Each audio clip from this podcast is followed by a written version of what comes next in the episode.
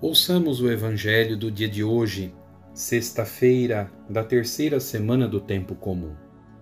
O Evangelho está em Marcos, capítulo 4, versículos de 26 a 34. Naquele tempo, Jesus disse à multidão: O reino de Deus é como quando alguém espalha a semente na terra. Ele vai dormir e acorda dia e noite, e a semente vai germinando e crescendo mas ele não sabe como isso acontece. A terra por si mesma produz o fruto. Primeiro aparecem as folhas, depois vem a espiga e, por fim, os grãos que enchem a espiga. Quando as espigas estão maduras, o homem mete logo a foice, porque o tempo da colheita chegou. E Jesus continuou: Com que mais poderemos comparar o reino de Deus? Que parábola usaremos para representá-lo? O reino de Deus é como um grão de mostarda que, ao ser semeado na terra, é a menor de todas as sementes da terra. Quando é semeado, cresce e se torna maior do que todas as hortaliças, e estende ramos tão grandes que os pássaros do céu podem abrigar-se à sua sombra. Jesus anunciava a palavra usando muitas parábolas como estas, conforme eles podiam compreender. E só lhes falava por meio de parábolas, mas quando estava sozinho com os discípulos, explicava tudo. Meu irmão, minha irmã, como nós bem percebemos, o centro da missão de Jesus entre nós é o anúncio do reino de Deus. Jesus proclama o reino de Deus por meio de parábolas. São histórias que ele colhe do cotidiano da vida, metáforas do cotidiano da vida para falar do mistério de Deus que quer conduzir-nos. O que é o reino de Deus senão abrir-nos à ação de Deus para que ele nos conduza?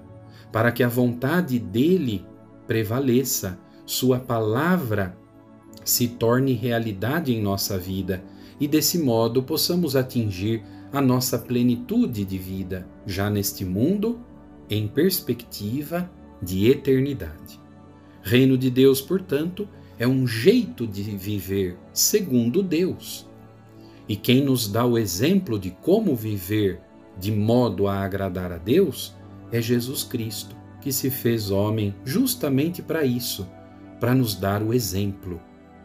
Meu irmão, minha irmã, Jesus nos fala que o reino de Deus misteriosamente é como uma semente que é lançada à terra, mas o agricultor não sabe como ela germina e é capaz de dar frutos. O reino de Deus requer de nós, num primeiro momento, abertura de coração. Deixemos que a palavra, entrando pelos nossos ouvidos, atingindo a mente e o coração, possa ir crescendo dentro de nós. Isto exige de nós, repito, abertura. Abertura generosa. Deus espera encontrar em nós credibilidade, que nós sejamos capazes de dar crédito às palavras dele e ele realiza tudo mais pela sua graça para transformar a nossa vida e nos fazer atingir a plenitude, nos fazer frutificar no amor dele. Da mesma forma, Jesus fala que o reino de Deus é misteriosamente como uma semente, um grão de mostarda, pequenino, menor de todas as sementes da terra mas que quando cresce se torna grande, estende ramos, de tal maneira que os pássaros do céu podem abrigar-se à sua sombra. Assim é o reino de Deus.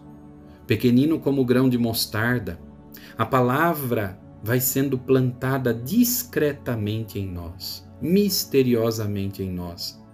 Mas esta palavra vai criando raízes em nosso coração e fazendo com que fora de nós, por meio de nossas ações, se estendam ramos pelas nossas boas obras, atingindo outras pessoas, atingindo todas as realidades deste mundo, para transformar este mundo de tal maneira que ele se torne sempre mais próximo àquilo que Deus sonha para nós. Meu irmão, minha irmã, o convite que a palavra de Deus nos faz por meio destas parábolas que Jesus conta sobre o reino de Deus é este: abramos o nosso coração.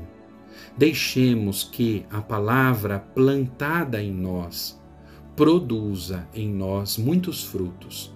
Somente produzirá a palavra muitos frutos em nossa vida se nós dermos o nosso sim, a nossa adesão generosa à iniciativa de Deus que nos chama à sua amizade.